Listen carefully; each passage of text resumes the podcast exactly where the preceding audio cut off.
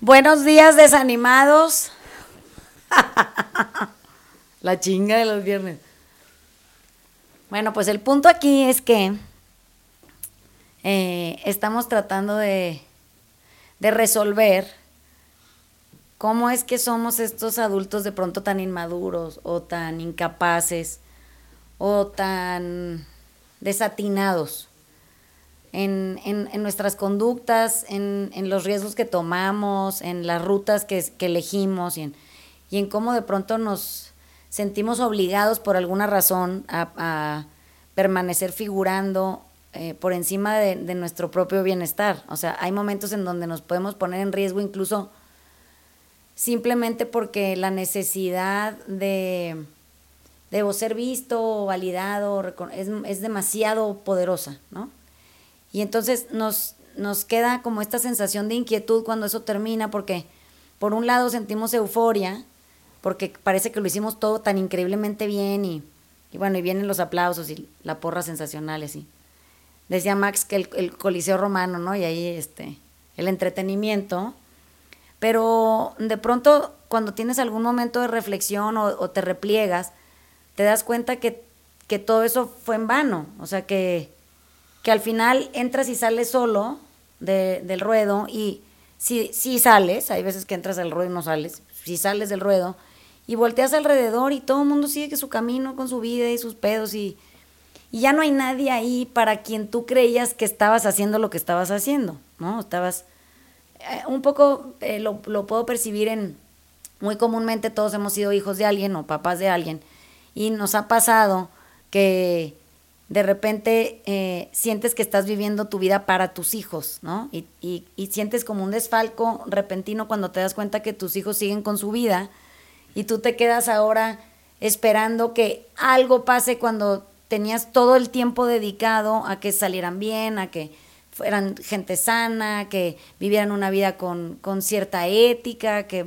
moralmente fueran sólidos, pues no sé, como que ahí andas invirtiendo todo tu, tu pinche tiempo en eso y de repente hay papás que oigo aquí que vienen y me dicen, Vanessa, pero es que ya no tiene sentido mi vida. Es que no la estabas viviendo para ti. Tienes mucho tiempo viviendo tu vida para otros. Entonces, me preguntaba Max que, em, qué es lo que percibo esta semana. Yo, yo percibo como una sensación atmosférica de mucha búsqueda de significar algo. Yo significar algo. Y cuando me pregunto, bueno, pero ¿quién soy yo? Yo siempre llego a la conclusión de que yo no soy nadie. O sea, I am no one, así. Y creo que si esa es la respuesta a esta pregunta todo el tiempo, siento hasta alivio porque pienso que desde cuando tú no eres nadie, ya no tienes necesidad de estar figurando en ningún lado porque figurarías para otro montón de nadies. No sé si me explico, somos un colectivo de nadies viviendo juntos, cohabitando y tratando de buscar un destino significativo, que sería hacer el bien, o servirle a otros o ayudar, no sé apoyarnos de alguna manera. Cuando yo pienso que yo soy alguien, eso se proyecta hacia afuera como que los demás también son otros alguienes y esos alguienes me están matando porque están exigiendo desde su ser esa persona, nombre, apellido, cuenta de banco, carro, casa, lo que sea, conocidos, contactos, lo que, lo que sea que venda cada quien. Parece que me están exigiendo que yo me convierta también en algo similar para poder vivir una vida que represente algo antes de que se me termine. Pero es más básico que eso, o sea, no somos nadie, se los juro dos generaciones más, nadie se va a acordar de nosotros. O sea, por ahí van a decir, yo tenía un tatarabuelo, un bisabuelo, que se llamaba Max, por ejemplo, pero y luego, no, pues este, pues estaba casado con una señora que no me acuerdo bien si se llamaba Lupita o Teresa, porque es que estás demasiado lejos ya.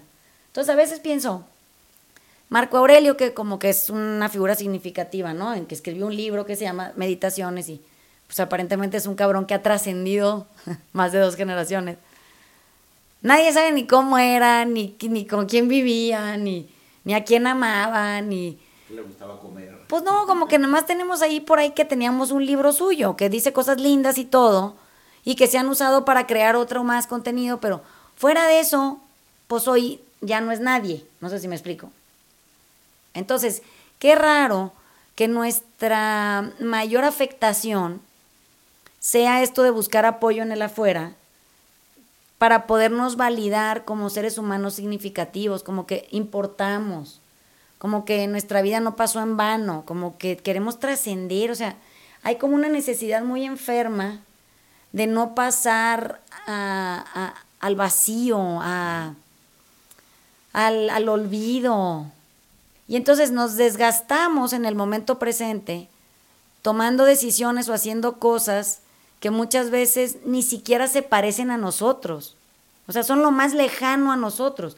Y aún así encontramos una manera de validarlo para poder, pues como que avanzar en la ruta colectiva de trascendencia y de relevancia y de publicación o de, no sé, como que me, me genera esta sensación de ternura por nosotros que digo, pobrecitos, o sea, ¿en, qué nos hemos convertido que necesitamos tanto cuando en realidad habíamos, desde que nacimos, solo éramos eh, felices y necesitábamos en realidad tan poco? Y ahora nada nos es suficiente. O sea, sentimos que, por más que logramos y abarcamos y, y, acaparamos, seguimos deseando de una manera como mm, eh, muy voraz más. Platicábamos, Ale y yo, que todos los güeyes que hoy somos adultos en México, alguna vez cuando éramos chavito en las, chavitos en la secundaria, tuvimos que ponernos una madriza con alguien que seguro era un amiguito y con el que tenías buena relación, pero de repente otros te asusaron a, güey, dijo algo de ti, tienes que romperle la madre, ¿no? Y entonces siempre se hacían, yo estaba en el colegio alemán y todavía estaba en Tacubaya, y siempre el parquecito de al lado era el lugar donde se hacía esta bolita, se hacía un círculo, dos güeyes se madreaban, ¿no? En medio, y todos los demás aplaudían, gritaban, apoyaban a uno a otro y la chingada. Y decíamos, Ale yo, cuando acababa la madriza, pues los que habían asusado se iban, felices, no pagaban las consecuencias, a ellos no los castigaba nadie, ¿no? Y, si tú te habías madreado, eh, tú eras el que acababas con el ojo morado, eh, la, la, la, la boca rota. Suspendido. Suspendido de la escuela, castigado en tu casa, ¿no? Este, y a los demás les, o sea, los asusadores les había valido madre, ¿no? Y ya ellos iban a su casa cagados de risa y en la tarde se les olvidaba, ¿no? Sí. Entonces platicamos Ale y yo que de pronto los adultos, hablo por los hombres en este momento, parece que así seguimos viviendo como esos niños, ¿no? Que alguien los empuja eh, los aplaude, les grita, les, echa porras, este, te madreas y de repente cuando volteas ya no están, ya no están los güeyes que te empujaron a la madriza, ¿no? Entonces lo que la pregunta que nos hacíamos era, antes de empezar el podcast, era ¿por quién y para quién estás viviendo, ¿no? Y la respuesta debería de ser en automático para mí, ¿no? Y no, la neta no. O sea, la neta, parecemos, parecemos estos niños todavía que, que necesitan la referencia, el aplauso, el empujón, y que sienten muy duro todavía la crítica de la maestra o del papá o de la mamá que decían tú no la vas a hacer, ¿no? Tú no vas a tú no vas a ser nadie o si sigues por ese camino no vas a ser nadie o, o, o, no eres lo suficientemente valiente o no eres lo suficientemente alto o rápido o inteligente o etcétera, ¿no? Y parece que nos echamos el resto de la vida tratando de demostrarle a esa maestra que sí era suficientemente inteligente, a la niña guapa de la escuela que no te peló y que dijo tú no eres lo suficientemente guapo o alto, al papá que dijo tú no eres lo suficientemente capaz o eficaz o etcétera. Parece que te echas el resto de la vida tratando de demostrarle a todos esos sí sí soy, mira cómo sí soy, ¿no? Eh, al amiguito que te asusó a madrearte con el otro, le estás queriendo demostrar, pues mira como si soy valiente y como si me la rifo y como si me madreo, ¿no?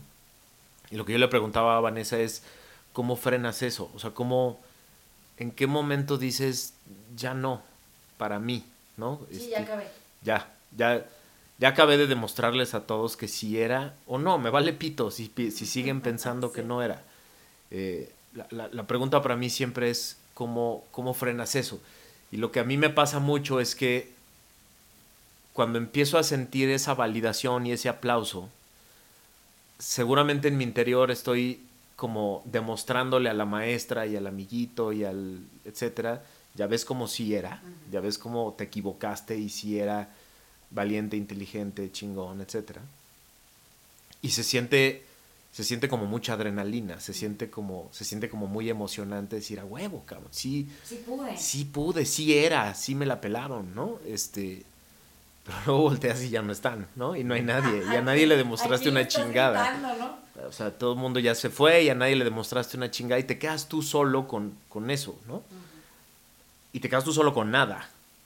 Y siendo nadie. Y, y, entonces, la pregunta como de control que habría que estarse haciendo permanentemente es, ¿y esto para quién es? ¿No?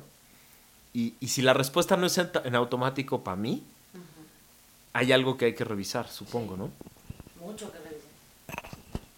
Fíjate que ahorita que estaba hablando Max y preguntas tú cuál es el, sabor de la semana, creo que para mí fue la clase que diste ayer a las a las 5, que fue de la responsabilidad, que como que amarra todo esto que venimos platicando muy bien.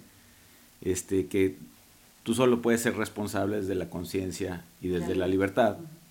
Y un poco, si tú operas desde la, desde la conciencia y la libertad, no vas a ser el cabrón que está a la mitad del, de la bolita de la madriza, sino vas a haber sido el, güey que en toda responsabilidad y en toda conciencia y en toda libertad dijo, no, esto no es para mí.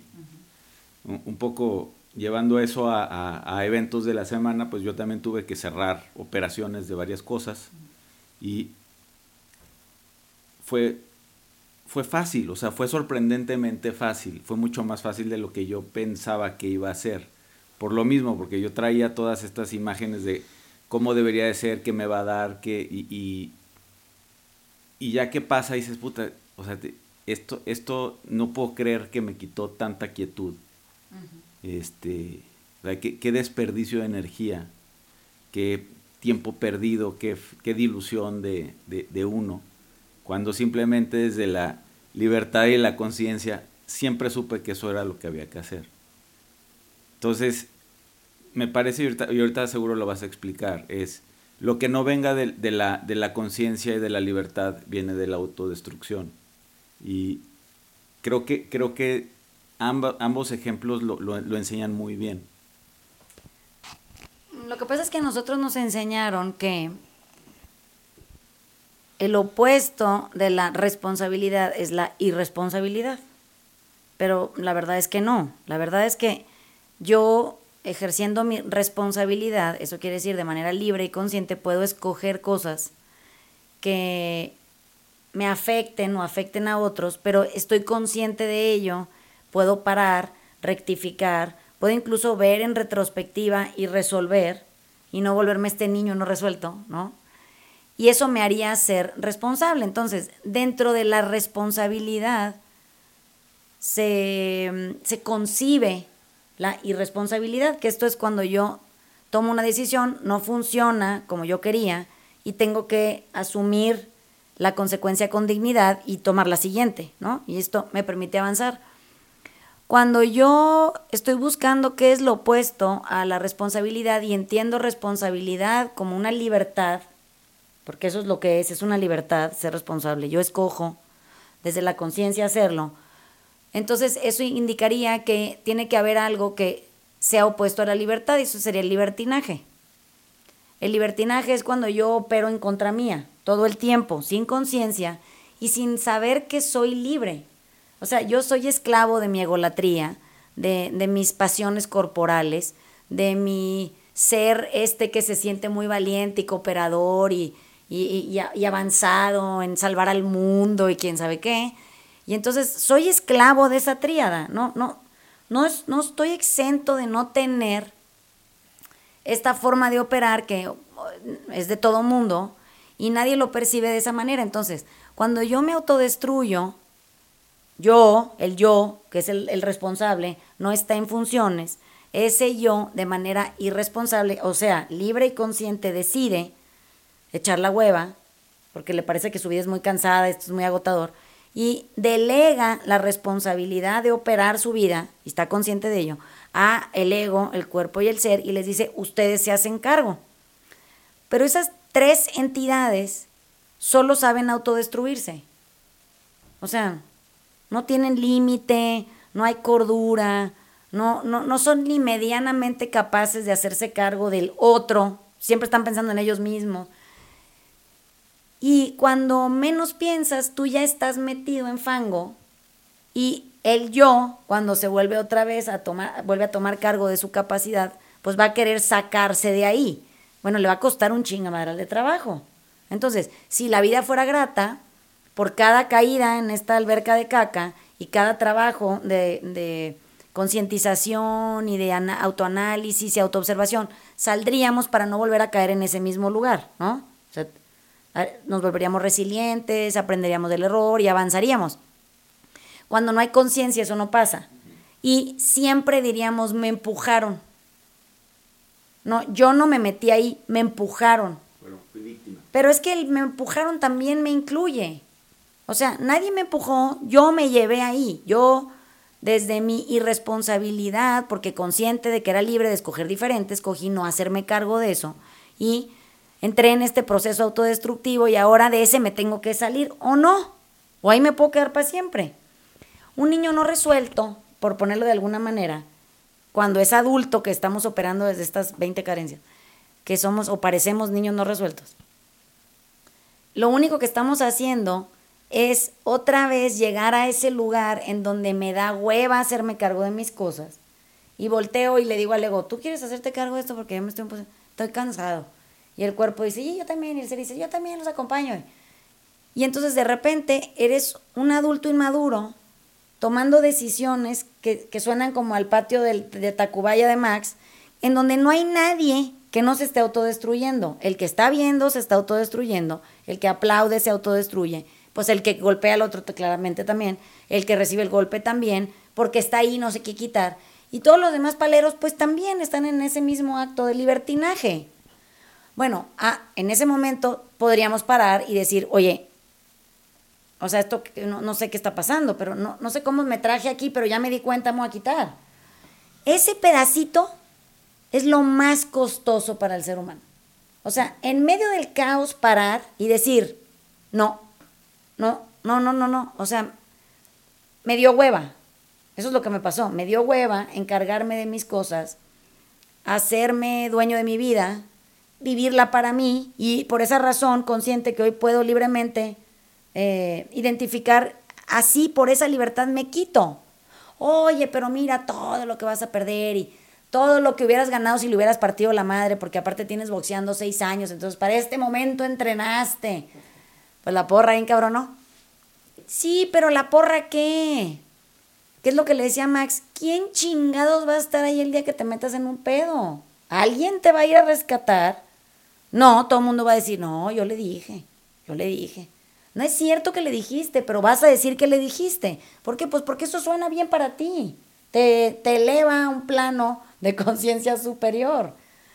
¿Cuántas veces tenemos que eh, acabar en, en las fauces de un animal salvaje? dándonos cuenta que vamos caminando hacia, hacia allá, pero como la porra es tan sonora y se siente tan emocionante ser por lo pronto en algún momento efímero de tu vida alguien, pues te la tragas. Pero ¿sabes qué? Si estás consciente de que esa madre no va a durar. ¿Saben? O sea, vivir como venado faroleado no es tan buena idea. Pues la verdad no. E, estamos como en este espacio en donde estamos eh, targeteados para ser casados con Z y de pronto pienso, pues a ver, y, el, el animal no tiene derecho a quitarse si le da su chingada gana y que se faroleen entre los ellos, pues cada quien sus cosas. Lo que pasa es que una vez que estamos metidos en esta idea ficticia de lo que podríamos llegar a ser, en lo que nos podríamos convertir, cómo nos podríamos ver, qué podríamos ganar, cuánto reconocimiento podríamos cobrar, no sé si me explico. ¿Cuánto dinero podríamos amasar?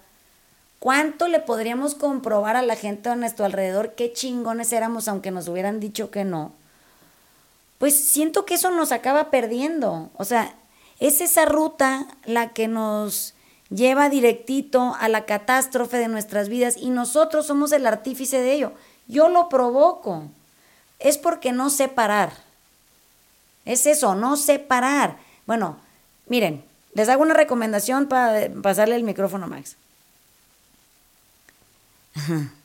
Si ustedes no saben parar, búsquense gente que los pare. Búsquense gente que les lleve la contraria, a la que no les tenga miedo ponerles una cagada. Búsquense gente que les diga, estás mal, cabrón. Abre los ojos, pon atención. O sea, no se busquen porristas. Los porristas son la ruina. el porrista nomás te soba. ajá, no, no, no te, te asusan porque ellos no tienen huevos. Entonces, el que te va a decir que estás mal es probablemente el que va a ir por ti a la cárcel. Y tiene todo el derecho de, en, adentro de la celda, decirte, te dije, eres un pendejo, cabrón. Te voy a dejar aquí media hora más y ahorita vengo por ti. Pero bueno, para tener la sensación de que no me hiciste caso, por lo menos. Eso también significaría que ustedes quieren ser alguien. O sea, se, ahora se cristalizarían como esta gente sabia. Pero bueno, por lo menos necesitan gente de esa, mejor que la otra, que en lugar de decirte para, para, siéntate, espérate. ¿Sí entienden?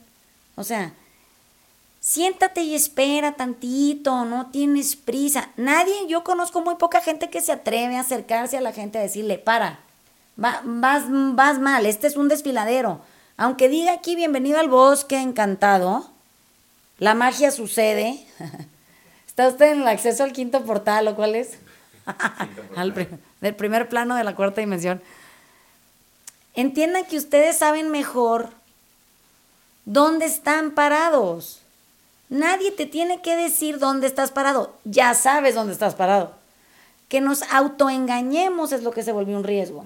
¿Saben? Y porque aparentemente la porra nos da perder permiso, derecho, eh, no sé, como que nos abre la puerta para poder entrar a lo que tú sabes que no es la gloria, ellos te venden como la gloria y por alguna razón lo compras. Cuesta recaro esa madre. Lo, que yo no había querido ver, eh, y, me, lo hizo ver Vanessa en la madriza previa a la grabación del podcast, que no está grabada, eh, es que es mucho más peligrosa la porra que, o sea, porque en el, cuando, cuando perdías la madriza, la reflexión era instantánea y, el o sea, el, desasosiego y el... Y, el, la humillación, todo eso te, llevaba a, pensar a huevo, sí o sí, ¿por qué chingados acabé yo metido en ese pedo, no? La porra no. O sea, porque nos educaron desde chiquitos que había que ganar, ¿no? Había que ganar una madriza, había que ganar una competencia, había que ganar ser el más inteligente. Porque y, luego en la experiencia sentías que al ganar eras alguien, ¿no? O sea, te, te aplaudían, te reconocían, te daban una medalla, te, daban un premio, eh, tus papás te abrazaban, te compraban algo, etc. Entonces, en la experiencia fuiste eh, sintiendo cómo ganar y el aplauso te provocaba lo que tú creías que era amor, ¿no?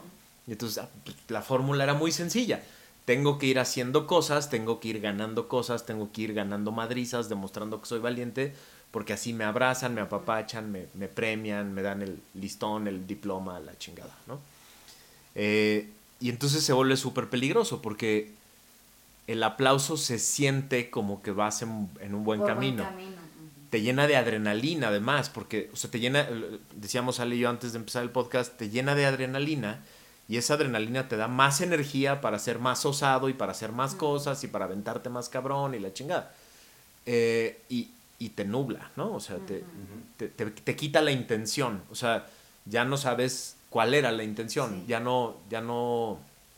Ya no, estás perdido. Ya estás, o sea, ya vas nada más en un pinche tren a mil por hora, ¿no? Y justo iba a decir eso que acabas de decir ahorita. O sea, la otra lección para mí esta semana es que siempre tiene que haber alguien que te jale del tren y te diga, a ver, cabrón este no era el tren en el que tenías que haber estado y, y, y, obsérvalo desde afuera, velo, frena y obsérvalo, ¿no? O sea, y y, si no tenemos esa madre, sí está muy cabrón. O sea, si solo tienes corifeos alrededor que te dicen, a huevo, ching, o sea, vas y la te, te, te pierdes en ese e, e, en esa vorágine de adrenalina, ¿no? En ese, e, en ese regalo de, drogas, de, de, euforia, ¿no? Eh, y aunque se siente muy cabrón el bajón del tren, o sea, el, cuando alguien te, cuando alguien te jala de los pelos y te baja del tren, aunque se siente muy cabrón, muy rápido, muy rápido puedes ver todo lo que pasó.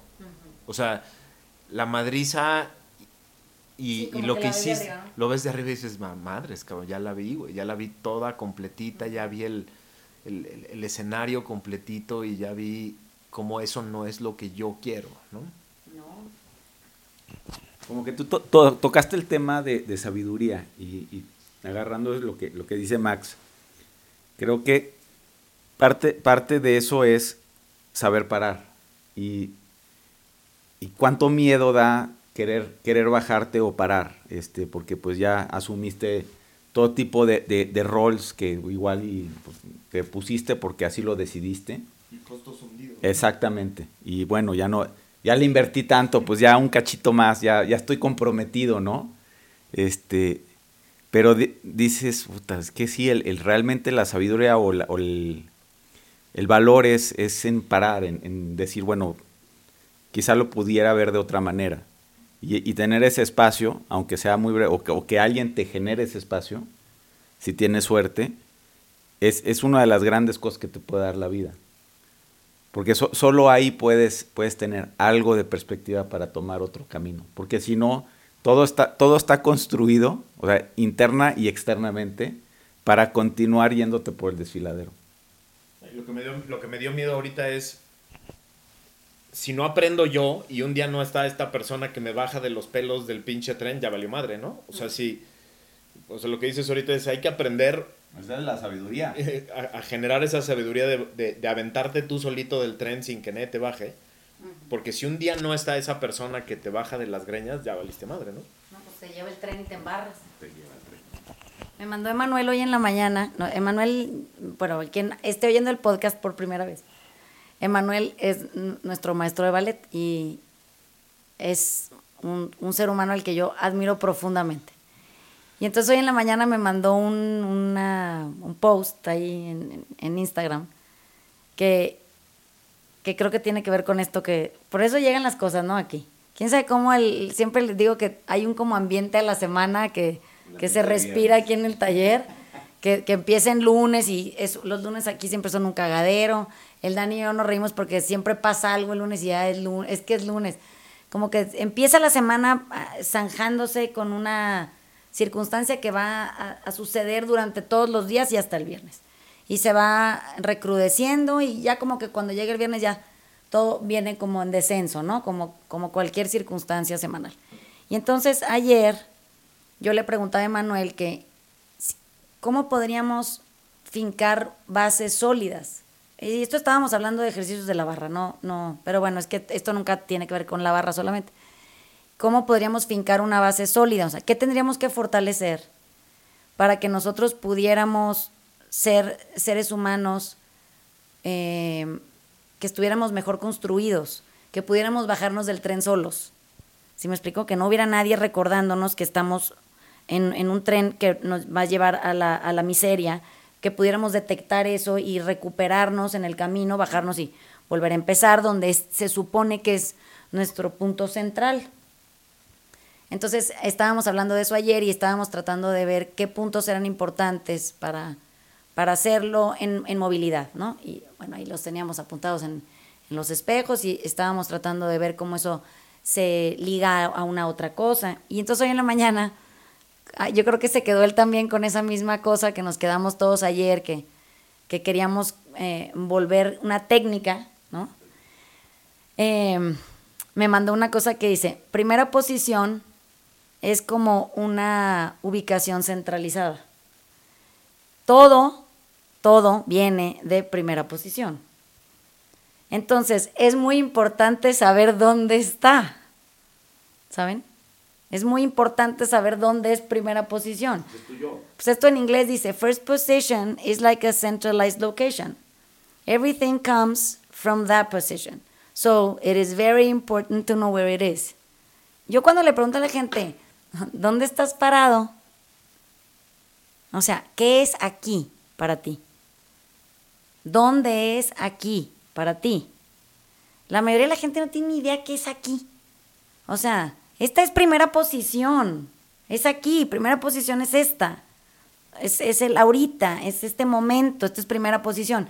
Si yo me escapo de primera posición, que es el, lugar centralizado, eso quiere decir donde todo se integra en el mismo sitio, donde todo confluye en mí, donde todo está eh, ocupando mi centro, y yo no entiendo primera posición, es muy probable que yo esté perdido.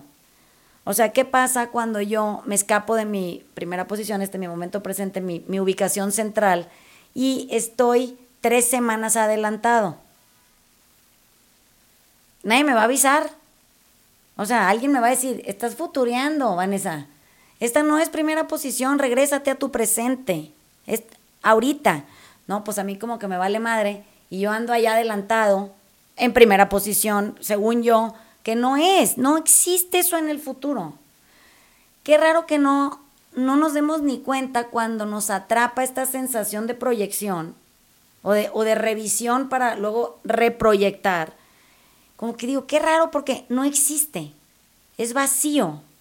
O sea, si alguien ha tenido miedo de la negrura, esa madre está cabrón. O sea, un segundo adelantado de lo que estoy ahorita hablando en voz alta no existe. Es, es un hoyo negro. Y revisarme yo hace media hora es igual de un hoyo negro. Bueno, a la gente como que le gusta el hoyo negro como que cree que ahí hay certeza, como que encuentra cosas, como que se reencuentra consigo mismo, quién sabe qué, se ve mejorado, cree que tiene un yo mejor proyectado, más sólido, más candente. No existe. No, no hay. Es solo aquí, este aquí.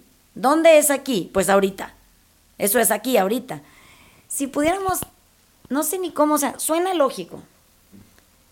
La verdad, o sea, lo que les estoy diciendo suena constantemente lógico, por más que lo pienso y lo pienso y lo pienso, en esa constancia digo, claro, eso es completamente cierto. ¿Cómo es que no puedo accionar sobre ello? O sea, ¿qué me pasa que sabiendo que yo no me puedo mover del presente para ningún lado, porque en el momento en el que yo me adelanto pierdo, me sigo adelantando? Entonces la vida me cachetea cada vez que me muevo del momento presente, me agarra palazos y la chingada, todo un desmadre y me regreso y digo, ah, es que me adelanté. Y me vuelvo a adelantar. Y ah, es que es como si te subieras del tren, te subieras al tren, te bajan de las greñas y en el momento en el que se descuida el que te bajó, te vuelves a subir. Como si en lugar de subirte te pones enfrente. Pues no sé, pero se ve completamente hostil en contra tuya. O sea, parecería que traes un plan para morir de manera muy violenta. O sea, entre más violenta, mejor. Digo, qué raro que tenemos una sola vuelta, eh, si no son budistas, si son budistas, pues no sé, hay otras posibilidades. Eh, una sola vuelta es esta, por lo menos en esta realidad como la conocemos, eh, como está aquí, es esta versión. Y esta versión no va a durar, se nos va a acabar, como se nos acabaría cualquier otra cosa. Entonces, ¿qué estaríamos haciendo que fuera más valioso que permanecer viviendo esta? Así como viene, sin tanto aspaviento, sin tanto ruido, sin tanto cagadero. O sea, nada más a toda madre en, lo que tenemos, como lo tenemos. Y eso no quiere decir que se vuelvan mediocres y huevones. Ya son huevones. En el momento en el que se van a vivir a un futuro que no tiene sustancia. Eso es ser un pinche huevón. Un huevón es un cabrón que se la pasa proyectando y no hace nada. ¿Sí me explicó? Si yo solo me dedico a, concentrar toda mi energía en primera posición, o sea, puesta en el momento presente, yo me vuelvo eficiente y productivo. Soy una persona muy eficaz, puedo hacer un chingamadral de cosas todo el día. Pero si yo me siento en el momento presente en una absoluta hueva y me pongo a pensar quién voy a ser yo en tres semanas, dijo la chingada, pues a ver, déjate despierto, ¿no? Porque la verdad es que suena que estás dormido. A eso suena, a que no estás haciendo nada. Ya que tu presente te estorba. Siempre la manifestación de, del futuro se convierte en presente. Eso quiere decir, no hay, no hay futuro. El futuro siempre llega cuando es presente. ¿Sí me explico? Viene hacia ti la vida.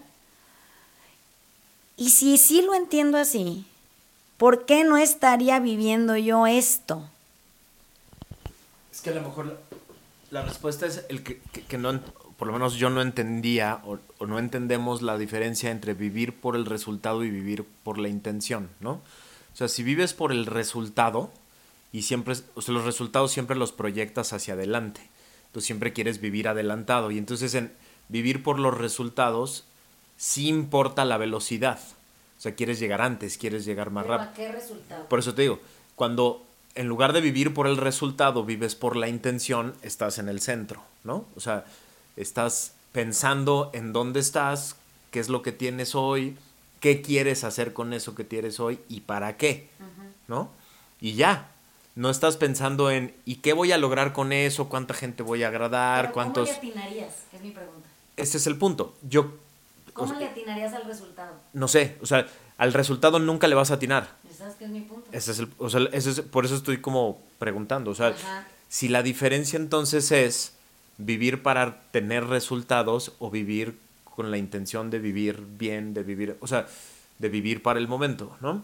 Que, que cua- a- yo no lo entendía cuando me lo explican, o sea, cuando lo leo, y etcétera, y la gente dice, es que lo importante es la intención con la que haces las cosas.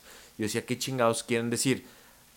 Y ahorita como que me cayó el 20, a lo mejor lo que quieren decir es vivir con una buena intención es preguntarte eso que decíamos al principio, ¿para quién estoy haciendo lo que estoy haciendo? Si lo estoy haciendo para un resultado, ya la cagué porque lo estoy haciendo para alguien más, lo estoy haciendo para agradar, lo estoy haciendo para obtener, para comprar, para etcétera. Si la intención es lo estoy haciendo para entender, para, para vivir más tranquilo, para vivir en paz, para servir, etcétera, tiene una intención diferente. No estoy buscando una cosa concreta. Mira, ¿Por ahí va la cosa o no? explicación simple, sí. Tú estás vivo para vivir. Ese es tu proyecto de vida, Max. Vivir. Mientras te mueres, cabrón. Es lo único que tienes que saber. El resultado es una absoluta mamarrachada.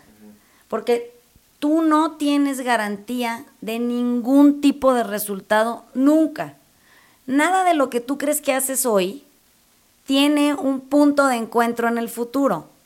O sea, si tienes suerte, lo que tú haces hoy puede tener un millón setecientos veintiséis mil posibilidades de resultado. Ese es en el mejor de tus escenarios. En el peor, 7.6 billones exponenciales. Entonces, qué raro que pensemos en esta autoimportancia, que lo que yo haga tiene influencia directa sobre el resultado. Cuando la verdad es que vivimos entre 7.6 billones de gentes que también toman decisiones al mismo tiempo que yo y que se afectan entre sí mismas. No sé si me explico. O sea, cualquier causa que yo genere tiene un efecto y ese efecto resuena de tal manera que todas las personas a mi alrededor, las conozca o no, se van a ver afectadas por un acto mío. Y eso de manera opuesta también. Ya, para empezar con eso ya podríamos parar. O sea, ya nada más estadísticamente es un desastre, ¿no? Entonces, imagínate que ya, ok, ya no vamos a andar buscando resultados porque últimamente, ¿quién sabe qué va a pasar? Bueno, ya nos ha comprobado la vida que ella trae la batuta y que ella decide que según tu, tu resultado te lo chinga y te dice eso no es lo que yo quería que pasara, va a pasar esto otra cosa. Igual y en el camino decide cambiarlo otra vez.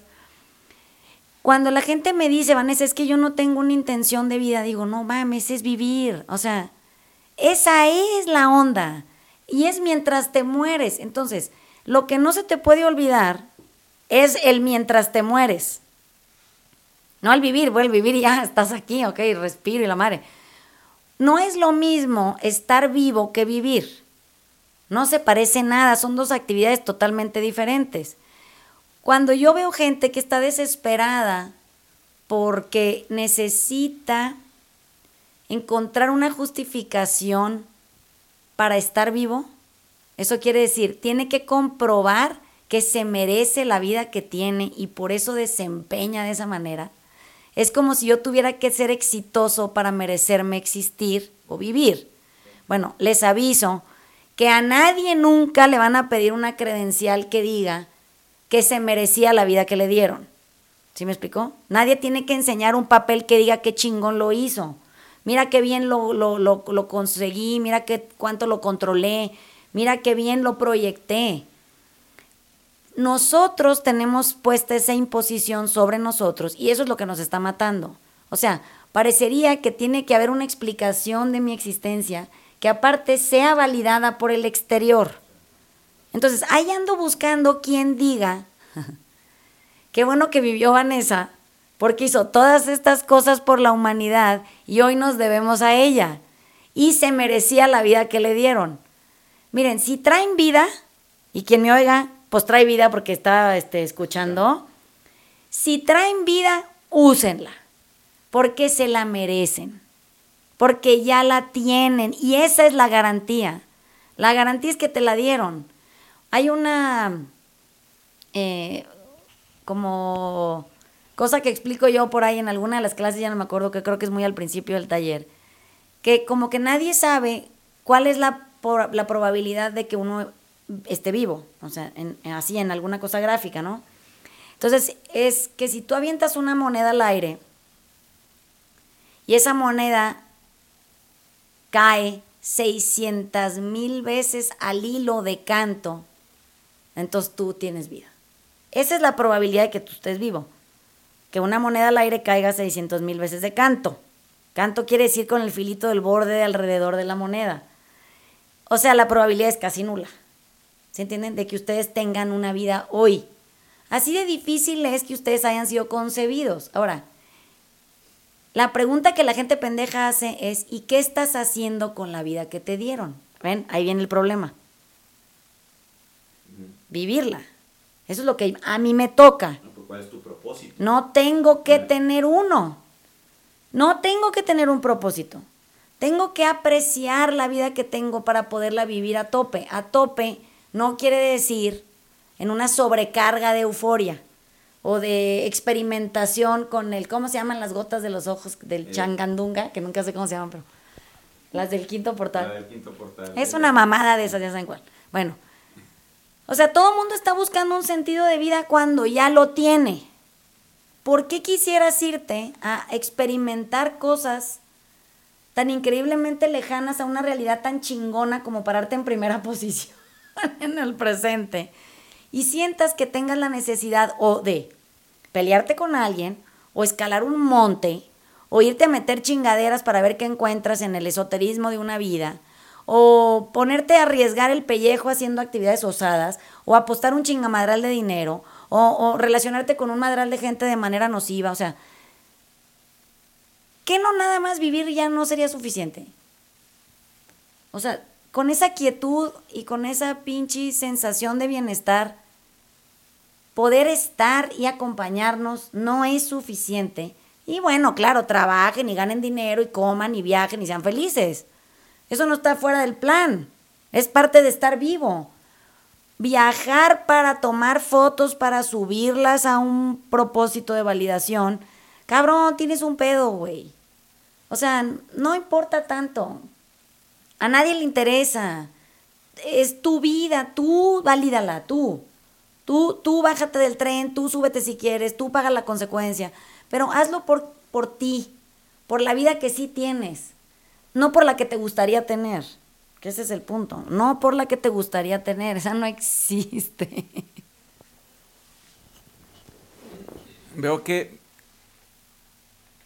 eh, ya entendimos que solo la, la, vida solo se puede vivir en este momento. o sea, lo, demás son, son ilusiones, son aspiraciones, son...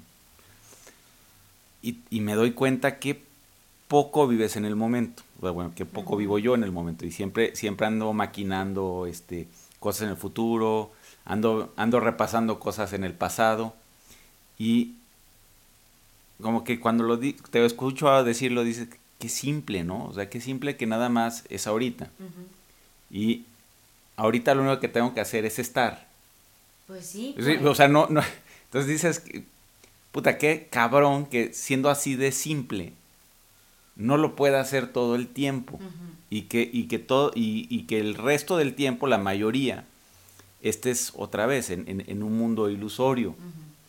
Entonces un poco me, me regresa al- a la sesión del, del, vier- del domingo con Upek Shamat y dices, "Puta, qué cantidad de, de ruido te, te- te construyes cuando puede ser tan sencillo. Hay una cosa que quiero decirles a este. ¿Cuánta gente está buscando el mismo resultado? Y bueno, vamos a poner, por ejemplo, no sé, este, ser la estrella del momento de Hollywood o el cantante más reconocido de, no sé, hip hop o no sé, el rapero, la chingada.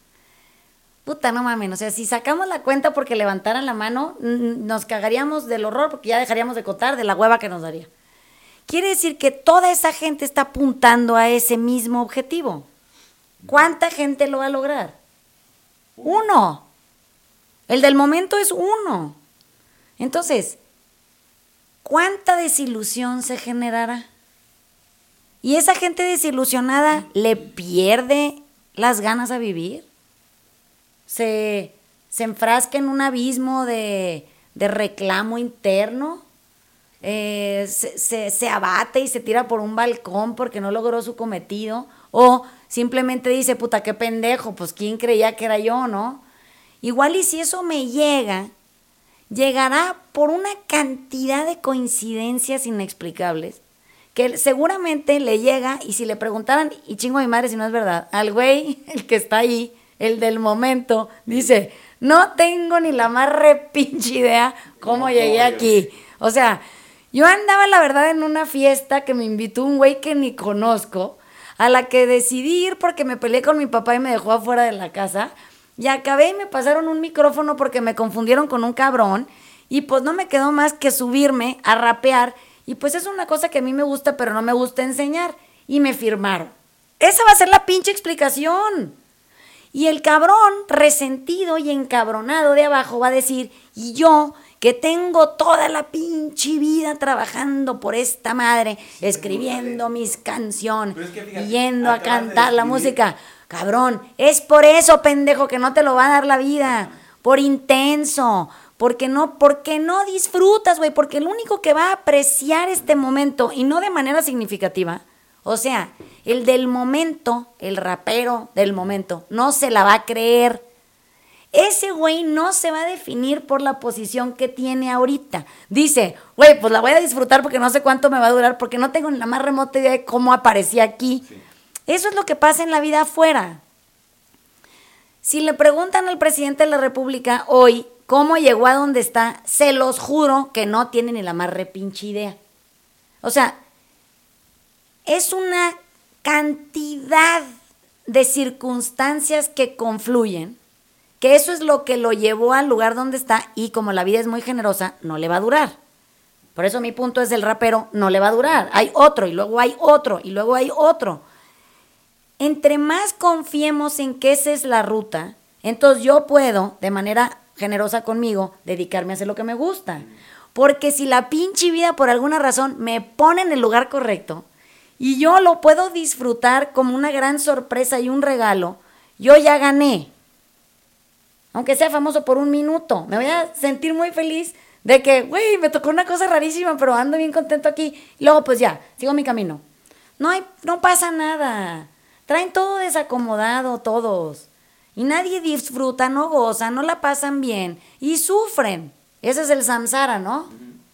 Pinche abismo de sufrimiento en donde estamos todos los seres humanos fabricándonos planes en el futuro. No sabemos ni si vamos a amanecer y esto no es esta como cosa de abuelita. Es una realidad. Es muy verdadero que igual y mañana ya no estamos. Y yo estoy perdiendo todo mi pinche tiempo en lugar de aprovecharlo en querer a más gente y que me quiera más gente. Y en hacer lo que me gusta con gozo y dicha y disfrutar. Estoy planeando cosas. Se van a quedar como el pinche muerto de hambre en el escenario, el rapero abajo, encabronados y resentidos, porque les tocaba a ustedes subirse. Sí, no hay gozo y dicha. Según ustedes, ¿no? No hay gozo y dicha. Ay, gozo y dicha. pues ya yo ya me, me bajé del tren por lo menos por hoy. Y hay que evaluar todo lo que sucedió para regresar a la intención adecuada. Sí. Em, miren, es bien fácil ser feliz y vivir quieto y sentir libertad. Es bien fácil. Es, y todo depende de que puedan permanecer conscientes de que todos los que estamos vivos nos estamos muriendo y que no hay ninguna otra alternativa que no sea esa. Vivir mientras nos morimos no tiene nada que ver con heredar hijos, no tiene nada que ver con tener más del carro que puedo usar, no tiene nada que ver con amasar más fortuna de la que puedo eh, repartir, invertir, eh, regalar, hacer el bien, contratar, o sea, se van a ir vacíos en un hoyo de, de miseria interior. Y yo siento que de eso uno no se recupera nunca porque ya no tienes más tiempo disponible. Entonces, ¿qué más nos da?